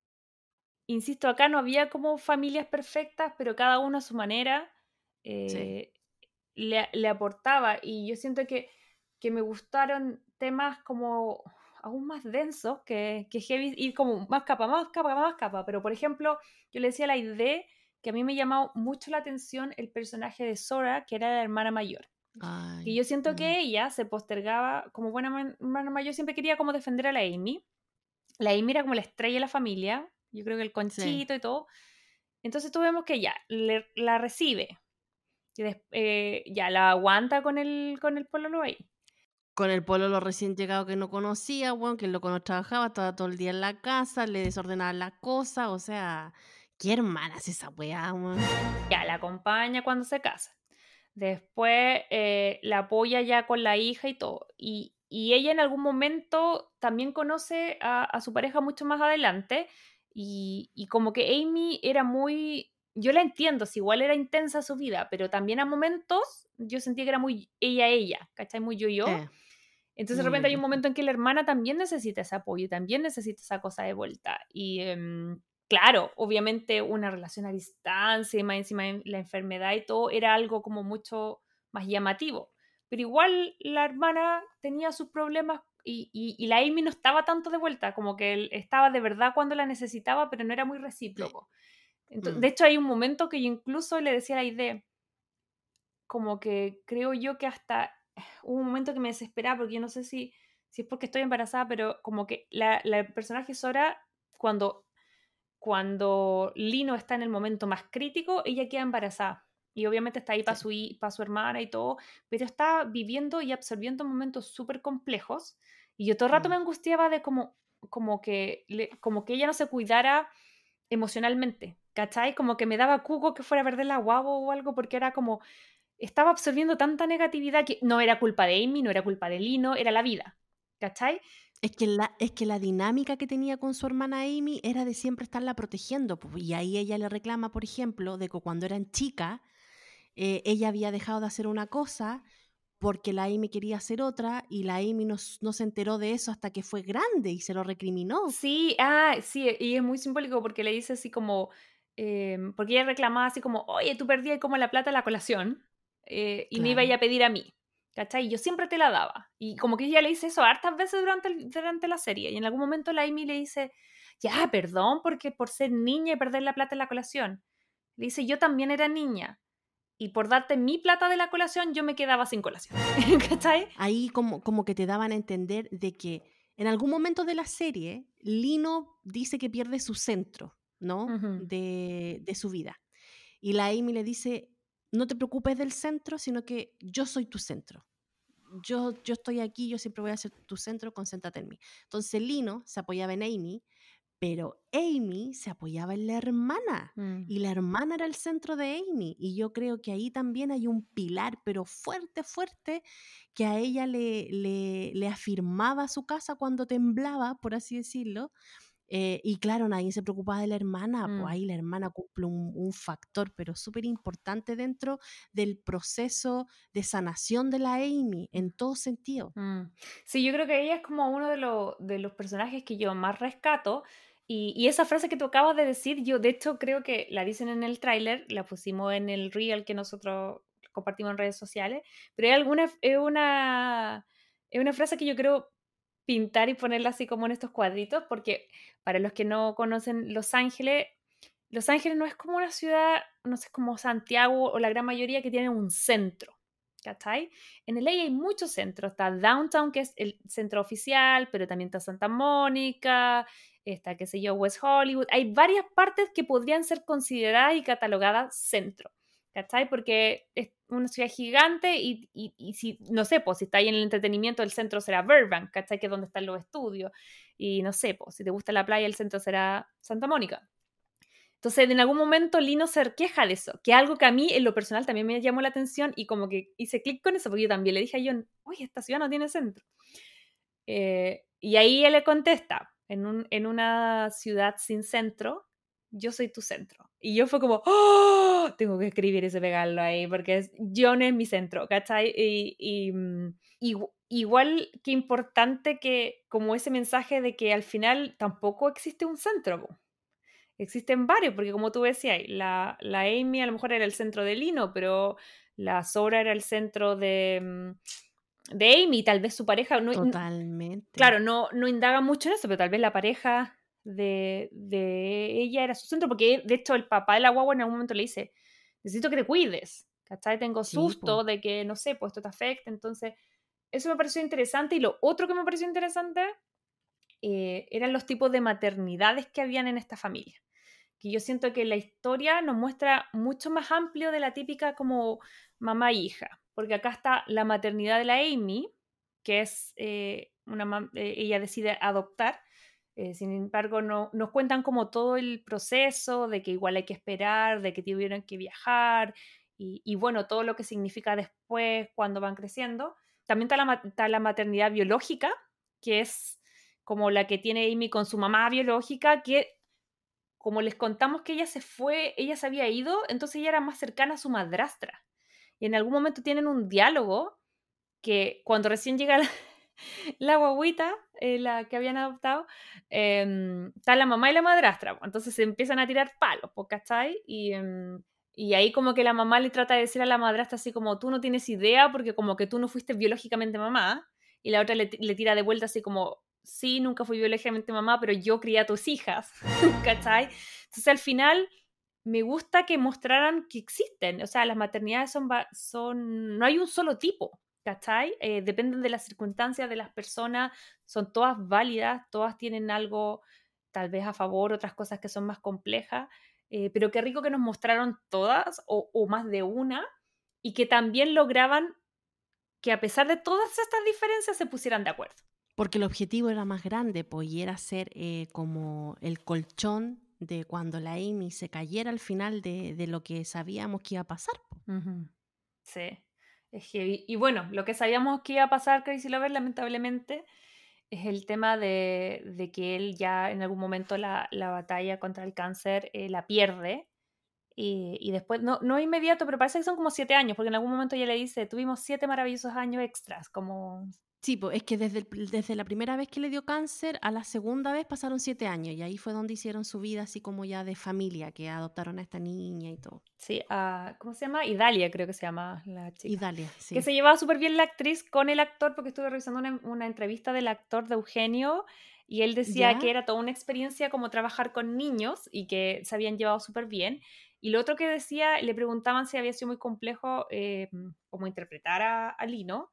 Y él decía que sí, porque era una, era una situación que le era ajena, eh, no había sido uh -huh. muy saludable y no tenía nadie en alrededor que hubiese pasado por este proceso, pero que uh -huh. el hecho de haber venido a grabar acá en pandemia, porque la, él decía que se grabó primero la parte de Los Ángeles y después se fueron a, a Italia. Entonces dijo, yo igual llegué allá, estuve cuatro meses, no conocía a nadie, no hablaba bien el idioma y, estuve súper aislado y solo. Entonces como que él, eh, eso le ayudó mucho como a, a crear el personaje. y eh, vivió un poco lo que a lo mejor sentía Lino en este caso. Sí, dijo que le había ayudado un montón, así como que de verdad la, ciudad le había oh, parecido grande, que es lo mismo, a mí también me pasó eso, como que Los Ángeles abrumadores. Sí.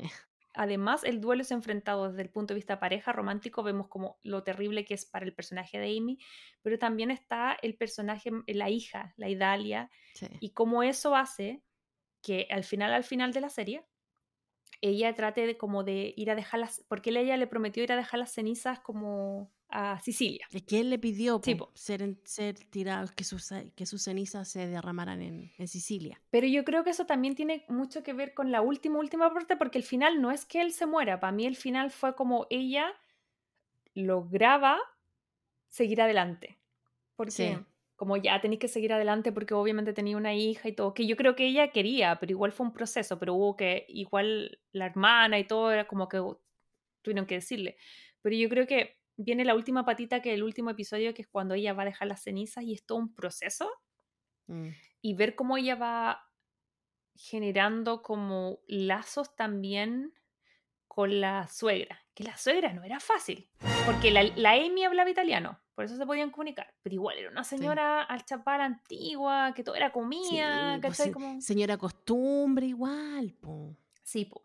Sí. Entonces... Pero qué bueno que se llevaron bien. Pero también fue un proceso, por eso te digo que me encanta que esta película es bien realista, o sea, esta serie es bien realista, porque ella llega y al final, ella, la intención era dejar la ceniza, que la, que la hija conociera el lugar de origen de su papá y chao, me vuelvo. Pero yo no, no quedé con claridad con cuánto tiempo se queda, pero ella se queda un rato ahí al final. Sí, pues se queda porque al final ella se convierte en la dueña de la tierra, porque por costumbre, como ella era esposa del hijo mayor, a ella le pasaban todas las tierras, la casa y toda la cuestión. Y obviamente la Amy decía, yo no quiero nada de esto, yo lo único que quiero es tirar la ceniza e irme y no saber nada más porque no quiero tener más. Pero al final como que en su proceso entiende de que también ese esa ciudad, esa cultura, era parte de lo que ella tenía que dejarle de recuerdo a su hija de su papá, ¿cachai? Y ahí como por entre medio de la hija y de lo que tenga que tener con la hija, la abuela, a lo mejor relación familiar, es donde ella entiende de que tiene que quedarse, porque al final es, a ver, con, con el sentimiento que yo me quedé, al final es como que la familia es súper importante, como que al final ese fue el mensaje que me, por muy diferentes que seamos, por muchas distintas costumbres o pensamientos distintos, es tu familia igual, pues, ¿cachai? Mm. Entonces, aunque dicen que ya si no es tu familia y te hace mal, ya tenés que irte. En este caso a ella no le hacían mal, sino que la única diferencia era que no se entendían porque eran distintas culturas, mm. no eran malos con ella. Pero, mm, pero claro, al final como que me dejaba ese, ese sabor de que ella decidió quedarse ahí porque valoró el que la Idalia tuviera familia y tuviera relación con la abuela. Y ahí la, abuela fue súper inteligente porque uno dice, oye, pero ¿por qué ellos permitían que esta, mm, no sé, crinca que no ni siquiera había vivido ahí heredara la casa? Y en algún momento la, la, la, mamá, no me acuerdo cómo se llamaba la mamá de Lino, pero le dice, em, sí, como que yo siento que quiere que, que se quede en la casa porque o, si no, nunca más la iba a ver, porque ya no tenía nada. Onda, su única conexión era su hijo, su hijo había muerto, entonces yo creo que ella tenía el miedo de que ella se volviera a Estados Unidos y ella nunca más viera a su nieta y por ende tampoco pudiera seguir viendo lo que quedaba vivo de, de su hijo en ella, ¿cachai? Entonces yo creo que ella también fue muy inteligente en cómo se la jugó para hacer, porque ella fue clave en que la Amy se diera cuenta de todo lo que tú dijiste, pero la señora en su forma de ser fue súper clave para eso. Y a mí me gustó mucho ese final, ¿cachai? Como de, de, evidentemente yo no sé si la historia real ella vuelve a Estados Unidos, probablemente tenga otra pareja, no sé, lo que sea, pero, pero que, que ese haya sido como el final de lo cliché que suena, pero de que, de que el amor no muere cuando muere el cuerpo, porque cuando ella en algún momento, cuando bota la ceniza, le dice a Lino, gracias por, por guiarme hasta acá. No, y, el punto que tú decís lo deja súper claro en el momento que ella sueña con Lino y despierta y lo va a ver a la casa de la mamá y lo ve que está ahí cocinando y preparando la comida y la misma comida de los, de los tomatitos con la cebolla y no sé qué. Y al final, en esa parte, te deja súper claro de que el mensaje es, ok, no estoy aquí contigo físicamente, pero te dejo mi esencia, que es esto, que es este lugar, que es esta casa y qué es lo que me forjó a ser yo y cómo era yo. Entonces, claro, lino físico no va a estar, pero va a estar esto y te va a hacer sentirte acompañada y a lo mejor vivir el duelo el tiempo que sea necesario. Porque al final no es que ella se quede eternamente viviendo ahí en Sicilia, pero sí se queda ahí para curarse a lo mejor para vivir su duelo y después viene la familia para apoyarla también y todos viven ahí. Entonces, claro, era parte del proceso, ¿cachai? Mm. Como de acompañarla para no sentirse tan sola. Mm. Oye, y este proceso que estamos hablando fue súper importante en la vida real porque estaba viendo unas entrevistas de Tammy Locke, que es la actriz eh, que es Amy en la vida real, que ojo, nosotros aquí no es una no es una mm, no conocida de la casa, como nos decía la idea en unos capítulos atrás, ella es la mamá de Fabiola en em, Yo Nunca o I Never Have I Ever. Sí. Eh, es que ella es actriz. Ella estuvo en un capítulo de Friends, estuvo en El Príncipe del Rap, estuvo en muchas otras series y ahora último apareció en Yo Nunca, que era la mamá de Fabiola. Sí. Entonces, claro, esa es Temi. Pero yo también me di cuenta que su hermana Ática, que sería como Zora en, la serie, también está metida en la industria, pero más como en la parte como mm, de producciones, productora ejecutiva de varias series, ha estado detrás de varios proyectos importantes, tiene que ver con el tema de producción y escritura. Entonces, eh, volviendo a este tema de cuando eh, la Real Amy, que es Tembi, cuando ella estaba en Sicilia viviendo todo este duelo, porque a mí me da la sensación que en tiempo real Lino fallece como el 2011, 2012, por ahí, una cosa así. Em, ella le empieza a mandar, como está aburrida, entonces le empieza a mandar mails súper largos y detallistas de lo que está pasando ahí, porque al final Sicilia era, Sicilia era como una ciudad, es, es una isla tan pequeña, un lugar tan pequeño, que, que, ya al final los temas era que la vieja cagoinera de al lado, que los chismes, o sea, eran pura lecera. Eh, entonces ella le empieza a contar bien detallado cómo es su vida ahí, ¿cachai? Como el ritmo, que es muy diferente al que se vive acá en Los Ángeles. Entonces ahí, Ática, que ya tenía el ojo, ella le dice así como, tú deberías escribir un libro. Y la Temi no está muy convencida y pasa el tiempo y pasa el tiempo y creo que se devuelve y en algún momento Ática le dice, si tú no escribes un libro sobre esta historia increíble de amor que tuviste con tu marido, eh, yo no te voy a hablar más. ¿Cachai? Como una vez más forzándola. Ática es otro tipo de maternidad que la hermana mamá.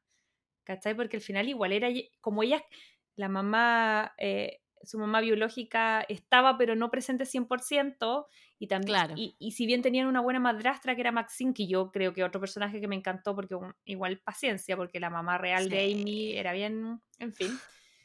Pero yo creo que también desarrollaron esa como esa cosa de, de como de hermanos que de repente el mayor cuida al menor cuando hay ausencia, ya sea, no solamente porque se separen, sino que de repente los papás trabajan mucho y los hijos se tienen que quedar solo en la casa y generan esa, esa relación. Entonces, volviendo a la real, que es Ática, ella fue la gestora en el fondo, la que impulsó a que escribieran el libro. Así que muchas gracias, Ática. Primero, gracias, Ática, por darnos esta tremenda historia a todos nosotros. Y gracias a ella también estamos haciendo este podcast hoy día. Y también es la gestora, y de hecho la creo que es la productora ejecutiva, pero ella es la que está detrás eh, de, de, que luego este libro se transformara en una serie, que es lo que estamos viendo ahora. Aparte de Reese Witherspoon, que con la productora le echó el ojo, y estaba viendo también que Reese es amiga de, de Zoe, estaban un día comiendo juntos y la actriz que interpreta a Amy, Zoe Saldaña, ella está casada en la vida real con un italiano. La Reese salió a comer con la Zoe por otra cosa y ya tenían en mente, ya estaban trabajando esta serie. Entonces estaban como conversando y de repente la Zoe se pone a hablar en italiano fluido con el marido. Y ahí a la Reese, ting, ting, ting, se le, se le prende la ampolleta y de hecho le quería decir ahí mismo, pero llamó primero a su productora y le dijo, no, no, no dile mañana. Así que ahí la citó una, como una entrevista, una reunión, y ahí básicamente le contaron de este proyecto y al final ella lo hizo estupendo. Yo no sé qué te pasa a ti con la actriz, ¿te gustó cómo interpretó a, Amy, los actores en general? Me encantó, me encantó cómo lo hizo Soy. De hecho, yo en el Instagram de Tembi vi que ellas parece que eran, no sé, amigas creo, porque hay unas fotos de hace mucho tiempo atrás en donde está la Soy con su hermana y la Tembi también con su hermana y dice así como que es mañana, como morning de hermana, una cosa así. Entonces como que me daba, o sea, como mañana de servicio, no sé, como que me da la impresión que era como de una iglesia que iban juntas a hacer servicio las hermanitas, no sé qué, como que me daba, como que me dio el feeling de que se conocían de antes. Así que sí que se conocían de antes, espectacular, porque a lo mejor ayudó que Tembi también le, le ¿cómo se llama? Le transmitiera más el espíritu del personaje de, de, Amy, a, a, Zoe, pero yo encuentro que lo hizo súper bien, súper bien.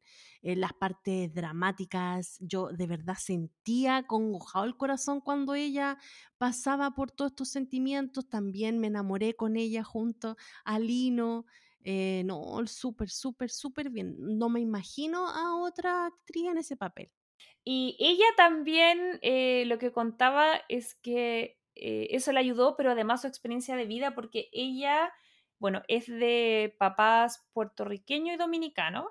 Ella nació en Estados Unidos, pero su papá falleció cuando ella tenía más o menos la misma edad que el personaje que interpretaba la Idalia.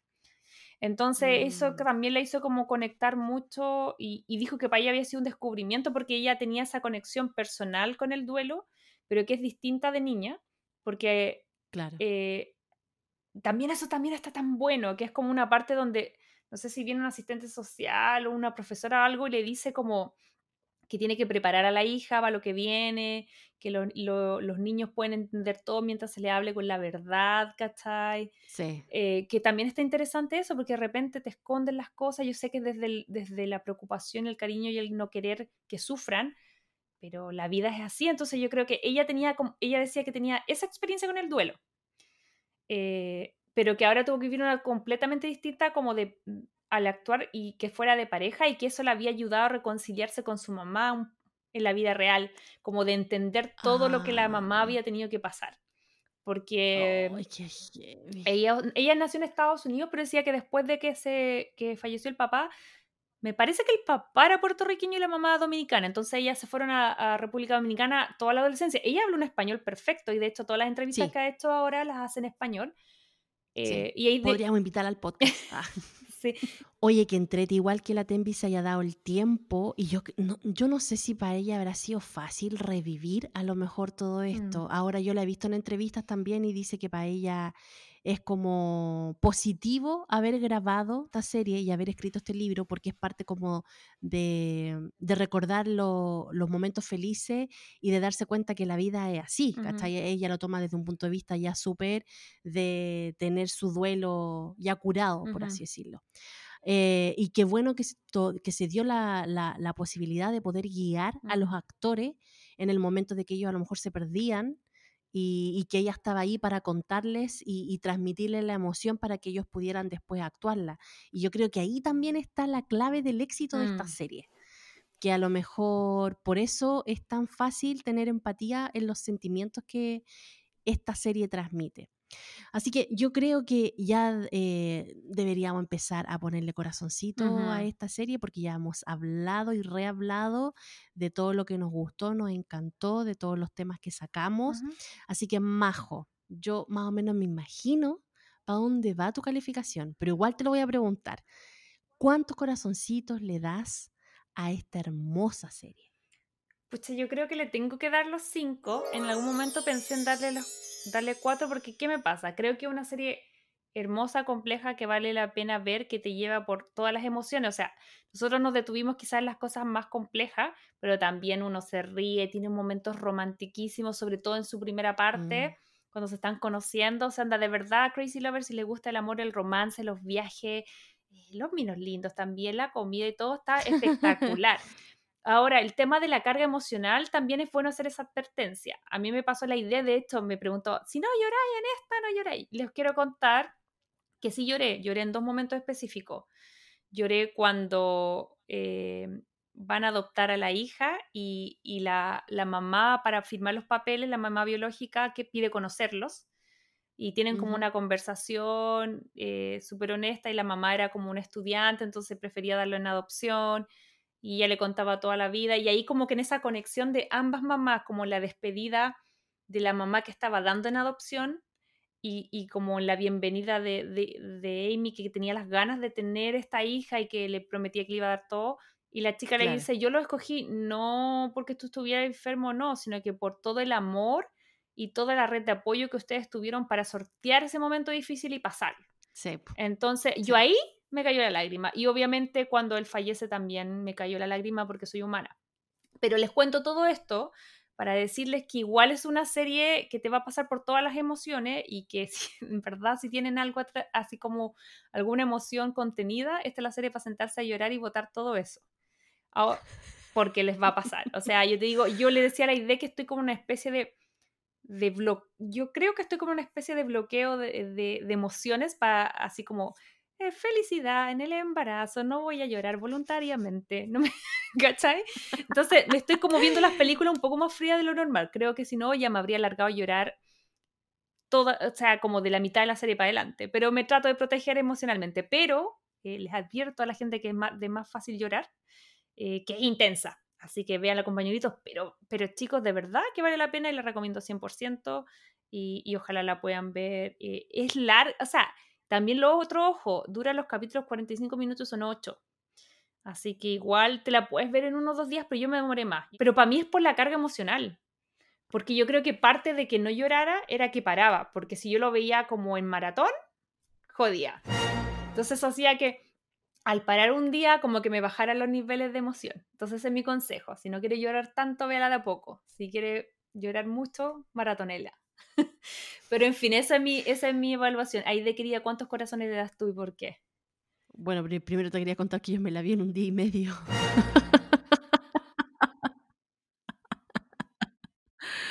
Ay, me quedé hasta las 2 de la mañana viéndola, ya. Pero bueno, en fin. Eh, yo le doy cinco corazones, totalmente. Cinco corazones. No, que a mí me encantó, me encantó desde la Y no porque me haya, y no porque me haga llorar, porque ya todos van a decir, ah, que la idea le gusta. Si no le hace llorar, no le gusta. No, no es porque me haga llorar, sino porque realmente eh, me transmitieron todos los sentimientos, todos los sentimientos. Y, hablan temas así como súper eh, importantes en la vida, te da te da a entender de que por mucho que uno quiera hacer una cosa, a veces, como dice la canción, los caminos de la vida no son los que yo esperaba, no mm. son los que yo quería. No son los que imaginaba. Em, entonces sí, pues pasa, pasa. Mm. Y es la vida misma, esta serie sin tanto eh, no sé, pues brillito como lo vimos en, otros capítulos pasados, tanta ilusión, a lo mejor tanto fa, tanta falsedad en el, enamoramiento, en el, vivieron juntos y felices para siempre y cosas así, sino que es más la vida misma y aún así es bonito, mm. ¿cachai? Entonces, eso a mí fue lo que me, cautivó. Aparte, los actores, como te digo, súper bien. El momento crucial para mí fue cuando ella se encierra en el baño a llorar desgarradamente mm. y se tapa la boca para que no la escuchen llorar. Ay, ¿quién no estaba ahí? Mm. O sea, yo por lo menos me he pegado esos llantos así, así. Entonces me, me, sentí como súper identificada y ahí no, ya, ya, ya lloraba, pero a poco tendido. Así que nada, en resumen, cinco corazones tú, cinco corazones yo, eh, se lleva la calificación máxima en este podcast y aplausos. Aplausos y ojalá puedan eh, ver eh, From Scratch o Desde Cero por Netflix.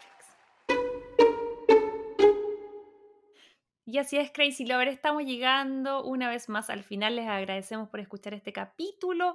Los invitamos, si aún no lo han hecho, como siempre, a seguirnos en redes sociales. Ojalá calificarnos en Spotify o el servicio de streaming en donde nos escuchen. A dejarnos sus comentarios sobre esta serie y todas las otras series que hemos estado eh, comentando, series y películas. Eh, ya saben, en crazystupidpodcast.com canal de YouTube, página web, ya lo saben, yo creo que eso de memoria. Eh, pero eh, la invitación siempre está. Y dicho esto, em, quería como sacudir un poco el tema de la emoción porque volvimos, no sé, volvimos media densa idea, ¿no? He pensado que hemos estado bien de las profundidades, porque Sweet November fue como intensa, este capítulo yo lo amé, pero ha sido intenso. Entonces yo mm. creo que ya es tiempo de sacudirnos un poquitito y de despeinarnos un poquitito y de ir por algo más light, pero no necesariamente menos importante, porque debo decir que es una de mis películas favoritas de la vida. Ahí de querida que vamos a estar revisando la próxima semana. La próxima semana, Crazy Lover, vamos a estar eh, eh, revisando Encantada. Porque nosotros vamos a estar sacando episodio el jueves 17 y el viernes 18 se estrena la segunda parte, después como de 15 años que salió la primera. Eh, Desencantada. La a estar estrenando Desencantada, que se llama esta vez. Así que nada, pues nosotros dijimos, o hacemos ahora esta película o no lo hacemos nunca. Así que dijimos, ya, el jueves vamos a sacar esta película entonces y como una de las películas favoritas de la Majo, dijimos, ya, démosle. Así que nada, pues vamos a estar ahí eh, hablando de este gran personaje que hizo... Amy Adams. Iba, a, decir Isla Fisher, te caché. Amy Adams. Que hizo Amy Adams y, el guapo galán eh, que a la Majo le encanta, Patrick Dempsey. Sí. Doctor McDreaming o Patrick Dempsey, como quieran. Sí que es el Dr. McDreaming, si él lo conoce, yo creo que la mayoría ya lo conoce como... En ese tiempo era sí, Dr. McDreaming. Sí, esto 2007. ¿Sí? ¿Ya era ya? Esto 2007, ah, Grey's Anatomy partió el 2005. Hace un papel ahí maravilloso que nos cuestiona todo este mundo de los brillitos, las princesas, el amor espontáneo. Así que nada, ahí vamos a estar comentando Crazy Lovers. Así que si quieren escuchar nuestras pelas de cable con esa película, no se pierda el próximo episodio. Así es. ¿Qué pasaría cuando una princesa Disney llega a la realidad en Nueva York? Lo que vamos a estar descifrando la próxima semana. Está disponible en Disney Plus. La que vamos a estar revisando, como dijo la idea, es la 1, así que esa ya está. Pueden ir a verla cuando quieran. Y eh, luego vamos a ver la antesala de la 2 que se estrena el 18 de noviembre. Dicho esto, y de querida, un besito gigante para ti eh, buen viaje.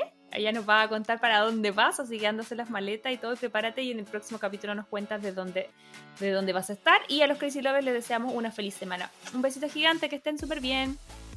Besitos, chao, chao. Chao, chao. Si te gustó este podcast, recuerda seguirnos en Spotify, Apple Podcast y Google Podcast.